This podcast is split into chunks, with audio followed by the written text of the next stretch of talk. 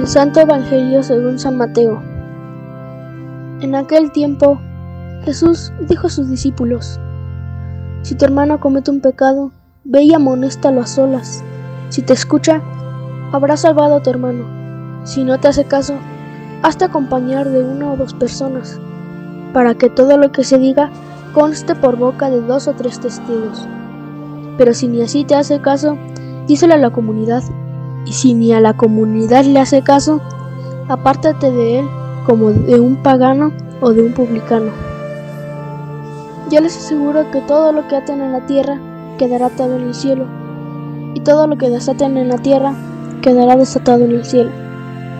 Yo les aseguro también que si dos de ustedes se ponen de acuerdo para pedir algo, sea lo que fuera, mi Padre Celestial se los concederá. Pues donde dos o tres se reúnen en mi nombre, ahí estoy yo en medio de ellos. Palabra del Señor.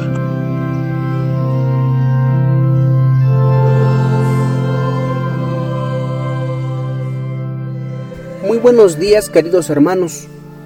Que el Señor nos bendiga y nos guarde. Que el Señor nos muestre su rostro radiante y tenga piedad de nosotros.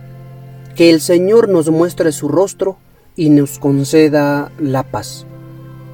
Queridos hermanos, el texto que hemos escuchado habla sobre la corrección fraterna, un gesto que como cristianos debemos tener para rescatar y ayudar al que se ha equivocado, o un gesto que debemos aceptar del otro para entender que nos hemos equivocado. Hoy día, la corrección fraterna puede resultar difícil de hacer o de recibir. Porque la primera recomendación que hace nuestro Señor Jesucristo es que nos veamos como hermanos. Somos miembros de una sociedad que ha perdido valores, incitando a las personas a vivir en el individualismo. En nuestra actualidad abundan las computadoras, los teléfonos celulares, los televisores, los autos lujosos, las mejores comodidades, pero las personas carecemos de rostro y de corazón. Nos convertimos en seres materialistas y nos desgastamos por tener dinero y propiedades. Quizá deseamos tener poder y mucha riqueza, pero a pesar de tener lo mejor de lo mejor, podemos experimentar una terrible soledad, donde nada nos satisface, convirtiéndonos en personas pesimistas, apáticas e indiferentes, sin sentido a la vida, encerrándonos en nosotros mismos, perdiendo la confianza primero en la familia y después en la comunidad que nos rodea.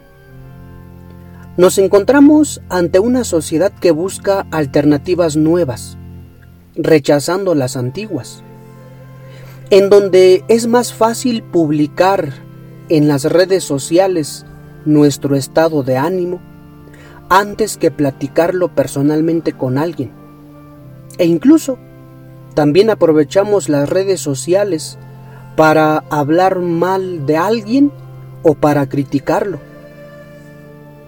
¿Cómo poner en práctica el consejo de la corrección fraterna si una sociedad individualista y materialista conducen a la rivalidad, a la competición, al rechazo del débil o al rechazo del que nos ha defraudado o nos ha lastimado? Lo primero que debemos hacer como miembros de una iglesia y como miembros de una sociedad es entender que la comunidad es el lugar de pertenencia. La comunidad es el lugar del amor y de acogida, del cuidado del otro y del crecimiento en el amor. Por eso, queridos hermanos, cada mañana que nos levantemos y salgamos de casa, Empecemos con un gesto sencillo.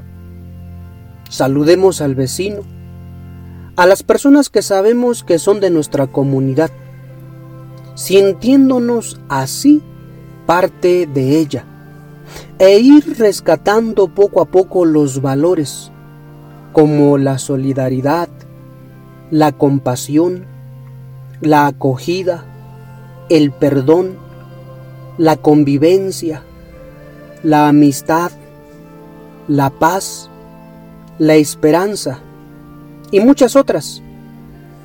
Hermanos, solo en la comunidad nos encontramos con los demás y con Dios. Y si nos encontramos a Dios Padre en medio de ella, entonces sabremos vernos como hermanos. Y si nos vemos como hermanos, sabremos poner en práctica el consejo de la corrección fraterna. Así que ten presente esto. Si eres el que va a corregir al hermano, hazlo con un espíritu caritativo. Pero si eres el que va a ser corregido, tómalo con madurez. Escucha, reflexiona y haz el propósito de cambiar. Como comunidad, oremos a Dios Padre por el fin de esta pandemia. Que así sea.